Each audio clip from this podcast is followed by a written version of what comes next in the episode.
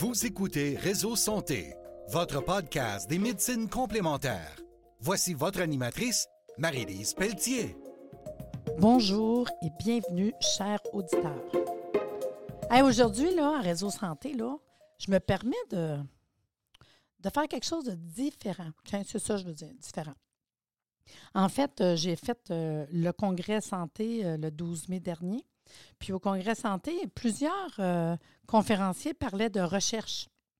c'est vrai, quand il y a des recherches, ça nous interpelle pareil, surtout dans médecine alternative, la santé naturelle. des fois, des recherches, il n'y en a pas tant que ça. Là. Fait qu'il y a un livre que, j'ai lu qui s'appelle tout simplement Recherche en homéopathie. on ne va pas être plus clair que ça. Puis, c'est écrit par euh, Christian Boiron.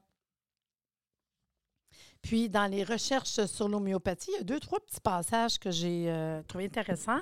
Puis, je vais vous les partager. Surtout si vous aimez l'homéopathie, je pense que vous allez adorer. En fait, si vous ne connaissez pas ça, c'est sûr, ça va peut-être être un peu euh, particulier, mais pour vrai, là, on ne pense pas qu'il y ait des recherches sur l'homéopathie qui ont été faites.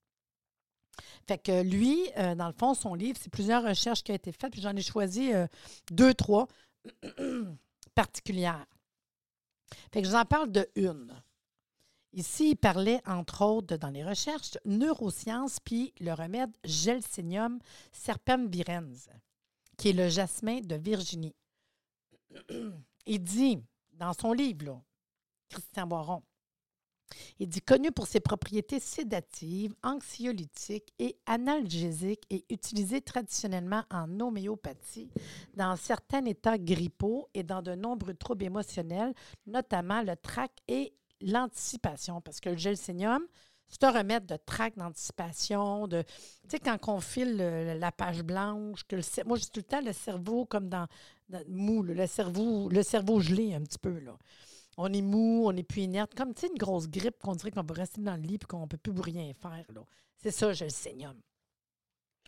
Il dit qu'en 1980, le parallélisme qui existe entre les indications de certains neuroleptiques et celles de gelsenium en homéopathie a amené l'équipe du docteur Henri Pacheco, directeur du laboratoire de chimie biologique de l'INSA de Lyon, à étudier l'effet de gelsenium et de ses dilutions sur l'activation de différents neurotransmetteurs.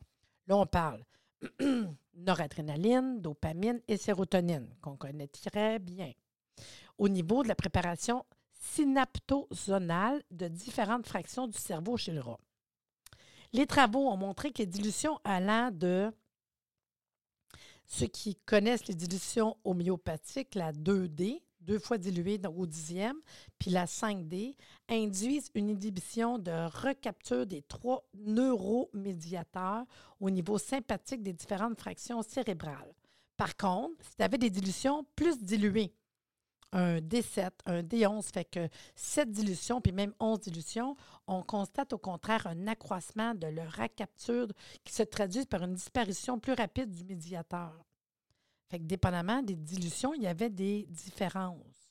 Fait que depuis, différentes équipes ont étudié l'effet anxiolytique de gelsenium, dont l'équipe de Jean-Marie Peltz à Metz. En 2005, le docteur Philippe Belon, alors responsable de la recherche au sein des laboratoires Boiron, accompagné de Naoulal Boudjedeni, devenu depuis l'une des cinq personnes responsables de recherche, propose une collaboration au professeur Guy Mensan-Gan, directeur du laboratoire de neurosciences et physiologie animale de l'Université à Strasbourg. Il dit Ceci n'allait pas de soi, souligne le monsieur tant qu'il y avait eu l'élucubration en homéopathie par le passé. Moi, j'ai bien sûr exigé de pouvoir travailler librement et de partir de zéro sur le modèle que j'allais mettre en œuvre. La manœuvre a consisté alors à observer si ce médicament homéopathique possède une action au niveau tissulaire sur la sécrétion d'un neurostéroïde dénommé alloprégnalologue. C'est une hormone qui est présente dans le cerveau et dans le sang. Fait que là, il allait être capable de voir avec des prélèvements. les chercheurs, ils aiment ça être capables de voir. Fait que là, il y a différents travaux qui ont en effet mis en évidence les effets analgésiques, anxiolytiques et neuroprotecteurs de cette hormone dans des modèles expérimentaux chez l'humain. Dans leurs études, dont la première publiée en 2008, l'équipe de chercheurs de Strasbourg a émis l'hypothèse que gelsenium pourrait induire un effet antidouleur et calmant en régulant la production de cette hormone. Elle a mesuré l'effet de trois dilutions de gelsenium, 5CH, 9CH, 15CH, et de son alcaloïde majoritaire, la gelsomine, sur les cellules nerveuses de la moelle épinière de rat. Fait que là, il dit, lui, Christian Boiron, je me suis d'abord demandé comment le médicament était produit. Constatant l'importance de la teinture mère, la solution obtenue par macération de la plante qui sert de base à la préparation des dilutions homéopathiques, je me suis dit que les travaux de recherche en homéopathie ne s'intéressaient pas suffisamment aux principes actifs contenus par la plante. Avant de chercher à observer d'éventuels effets à de très hautes dilutions, ne faut-il pas savoir ce qui se passe à des dilutions intermédiaires, inférieures au seuil du nombre d'avocadros contenant encore ces principes actifs à dose infinitésimale? Parce que dans le fond, quand on connaît Hahnemann, c'est un peu ça. Au début, il faisait l'expérimentation du poison sur lui, puis après ça, il prenait en dilution homéopathique. Mais qu'est-ce qui faisait le poison en partant? Puis qu'est-ce que ça faisait en homéo? Fait que c'est donc en premier lieu la dilution de gelsomine, le principal d'entre eux, qui est testé. Fait qu'ils ont vraiment testé, la gelsomine. Puis ensuite, seulement celle de la teinture mère avec tous ses composants. Dans le premier cas, le laboratoire constate une action à 5 CH et en deçà, et à 9 CH, puis plus rien à 15 puis à 30 CH. Mais la situation restait bizarre. Je dois préciser que pour valider nos essais, nous les effectuons toujours plusieurs fois de suite dans le même laps de temps, puis nous les reprenons de nouveau quelques mois plus tard et ne les validons que si leur reproductibilité s'avère parfaite au cours de cette seconde période et des étapes ultérieures. Sinon, nous abandonnons le modèle.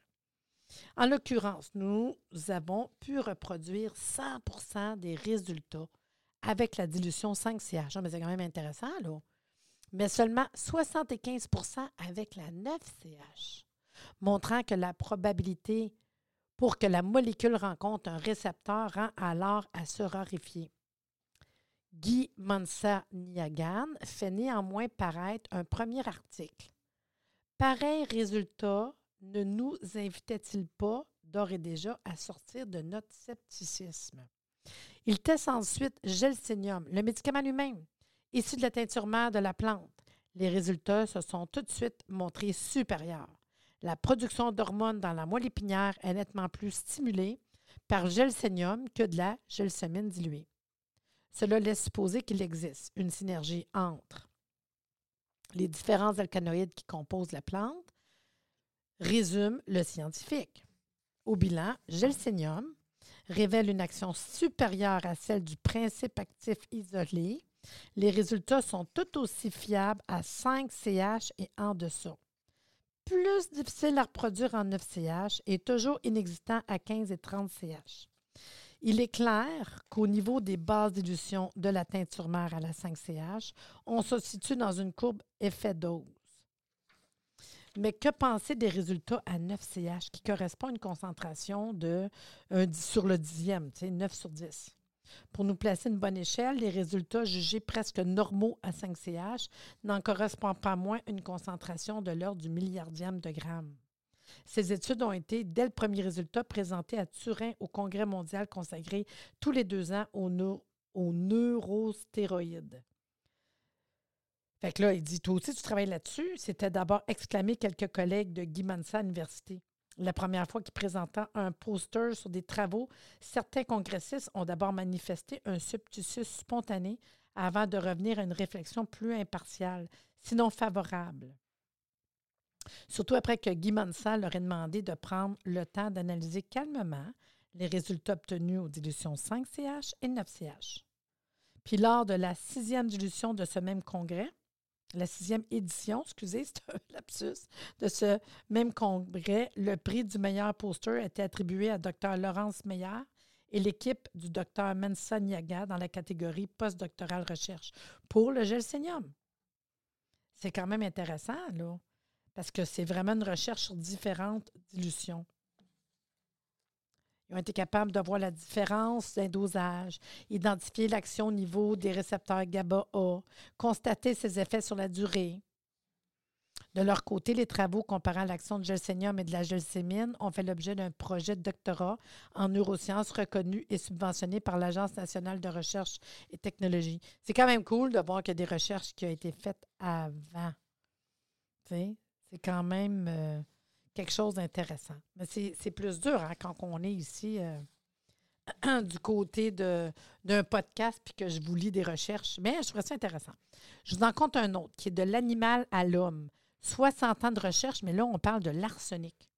Lorsque l'on examine l'ensemble des travaux scientifiques réalisés en homéopathie, il ne faut pas oublier deux réalités importantes.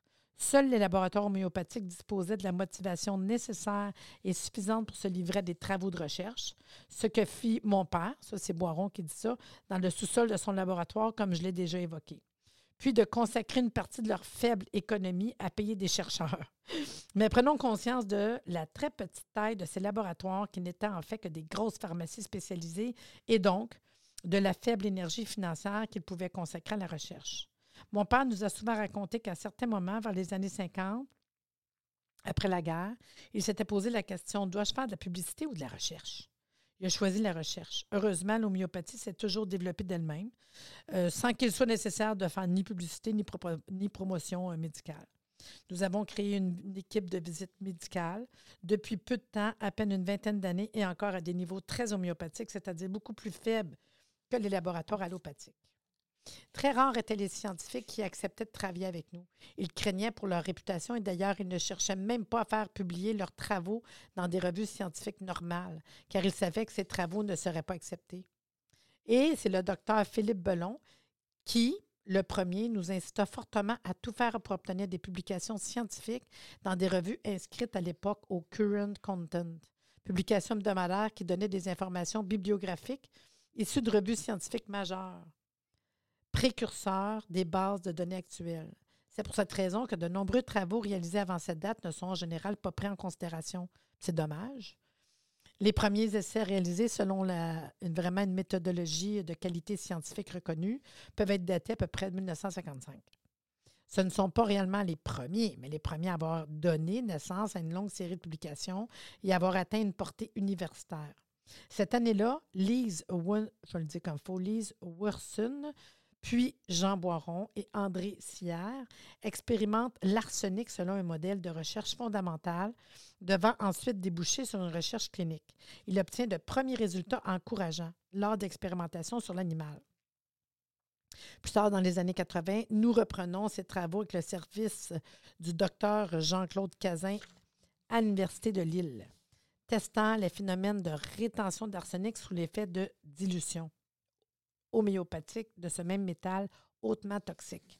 Le travail considérait à intoxiquer des rats avec de l'arsenic, puis à les soigner avec des dilutions de même toxique, comme Hahnemann faisait lui-même sur lui. Il prenait de l'arsenic pur, il faisait des dilutions d'arsenic, puis il se donnait des dilutions homéopathiques d'arsenic se soigner. C'est le même qu'il a fait avec tous les remèdes.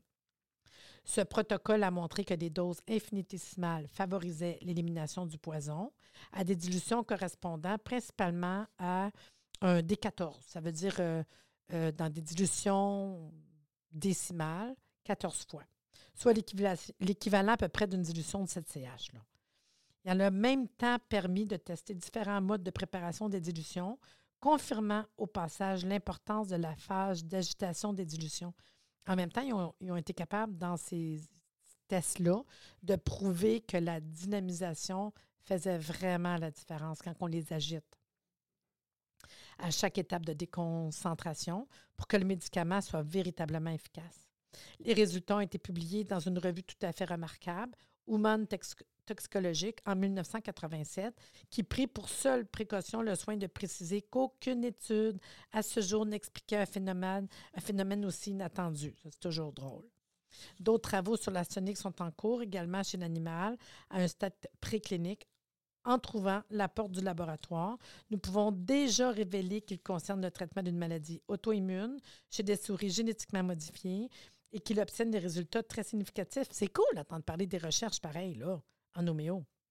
Confiées à une équipe de CNRS, ces précieuses manipulations apporteront leur venue, un prolongement passionnant à un modèle expérimental qui a largement traversé le demi-siècle. Les effets de dilution d'arsenic ont également été testés chez l'homme au cours d'une étude clinique effectuée auprès de personnes souffrant d'intoxication chronique due à l'arsenic. En Inde, à l'est du Bengale. À cet endroit, les hommes, les animaux et les natures ont commencé dès 1993 à souffrir d'une intoxication endémique provoquée par la consommation d'eau. Les nappes phréatiques y sont en effet fortement contaminées par de l'arsenic. Aujourd'hui, les pompes à eau installées par le gouvernement et par les ONG au début des années 2000 rouillent lentement, faisant régner une atmosphère de ville fantôme. En 2007, cette étude a montré une diminution notable du taux d'arsenic présent au niveau sanguin et urinaire, ainsi qu'une amélioration des symptômes chez les patients ayant pris arsenicum album en 30 CH puis en 200 CH.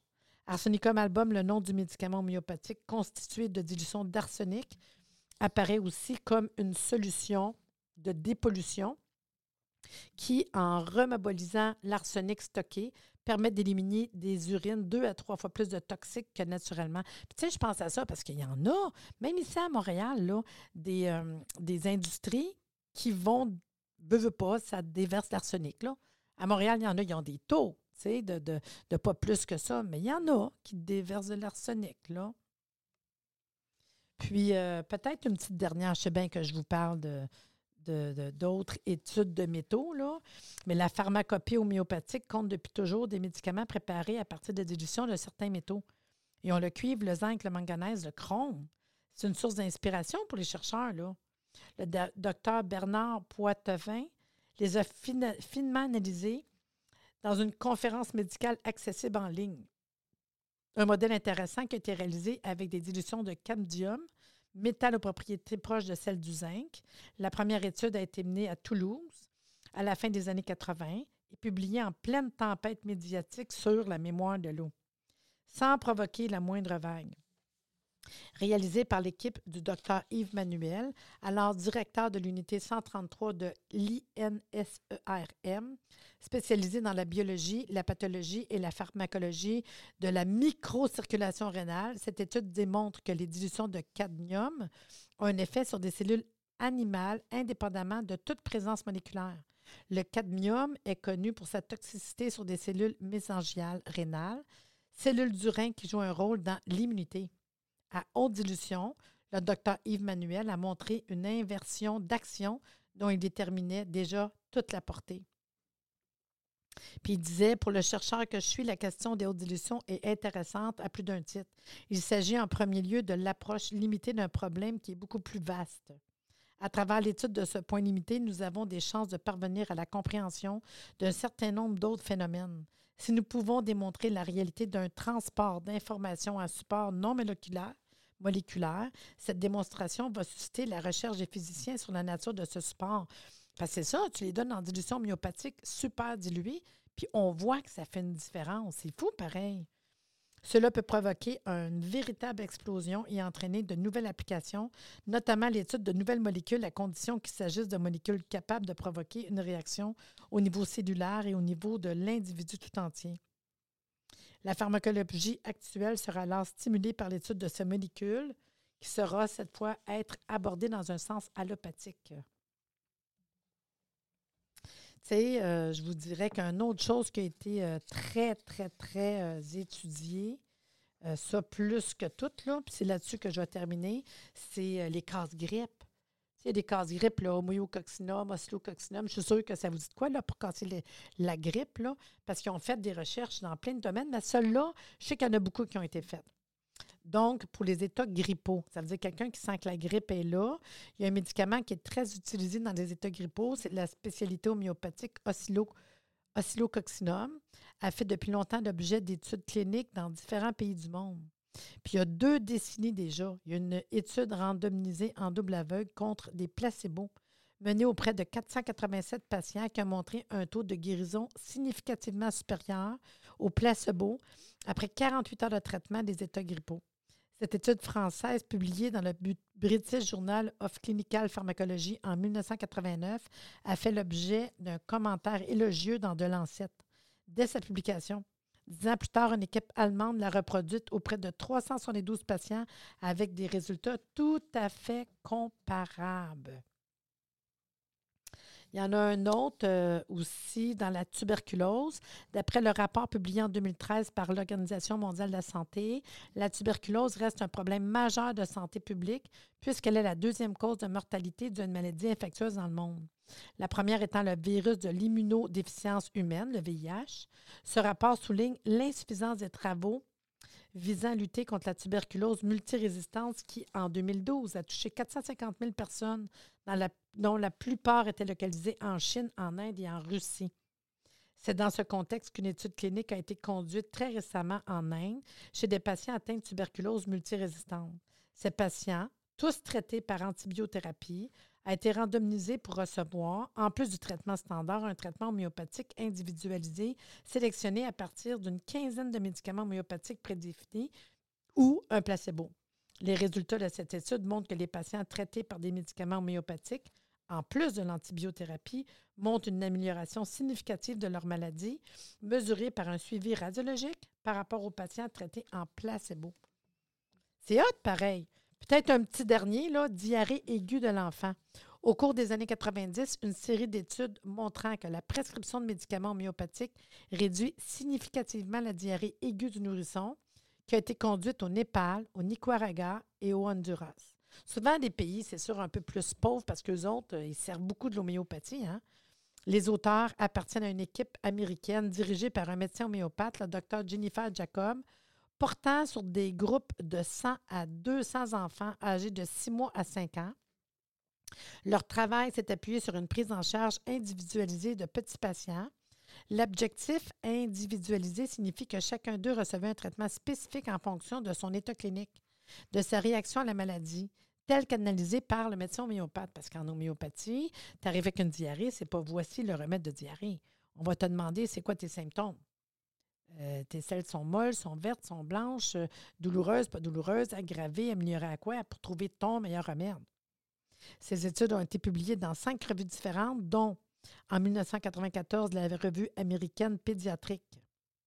Elle compte parmi les rares essais cliniques à avoir pu administrer les traitements en les individualisant, mettant en valeur toute la richesse de la médecine homéopathique. Non, mais c'est hot. Je voulais prendre euh, aujourd'hui une coupe de minutes pour vous parler d'études cliniques. Puis en tournant le livre, je vais peut-être en faire une petite dernière. C'est trop cool. Là. En Italie, c'est une, euh, une étude ophtalmologique au niveau des yeux, une alternative aux larmes artificielles. Donc, en, Italie, le docteur Enzo Maria Vingolo a analysé le film lacrynal d'un groupe de 31 patients adultes atteints d'irritation oculaire dans le but de tester l'efficacité d'un collier homéopathique et pour trouver une alternative aux larmes artificielles. Ces dernières sont efficaces pour remplacer le film lacrymal défaillant, mais d'action fugace et ne sont pas exemples d'effets secondaires à long terme. Cette première étude contre placebo a donné des résultats positifs. Elle a été publiée dans une revue d'ophtalmologie de la péninsule. Le test de Schrimer, qui évalue la composante aqueuse des larmes, s'est trouvé significativement amélioré, de même que le temps de rupture du film lacrymal. L'examen de l'empreinte conjonctivale fait apparaître une baisse de la souffrance cellulaire. Le placebo, quant à lui, n'a amélioré aucun de ces trois paramètres. Non, mais quand même. Fait qu'aujourd'hui, je me suis fait plaisir, puis je voulais vous parler de recherche en homéopathie, puis il y en a plein. Si vous faites des recherches là, sur euh, Google, là, vous allez en voir parce qu'on pense tout le temps qu'il n'y en a pas, puis on n'entend pas parler, mais il y en a. Fait que c'était un petit survol de recherche en homéopathie basé sur la, lecture d'un livre que j'ai lu euh, des éditions Boiron, écrit par Christian Boiron. En tant qu'homéopathe, ben, ça me fait plaisir de vous avoir lu ce petit passage de recherche. Et sur ce, je vous dis à bientôt. C'était cool, pareil.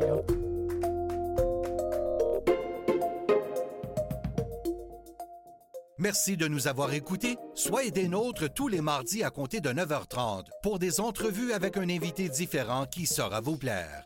Si vous aimez le podcast, abonnez-vous pour être informé et partagez en grand nombre.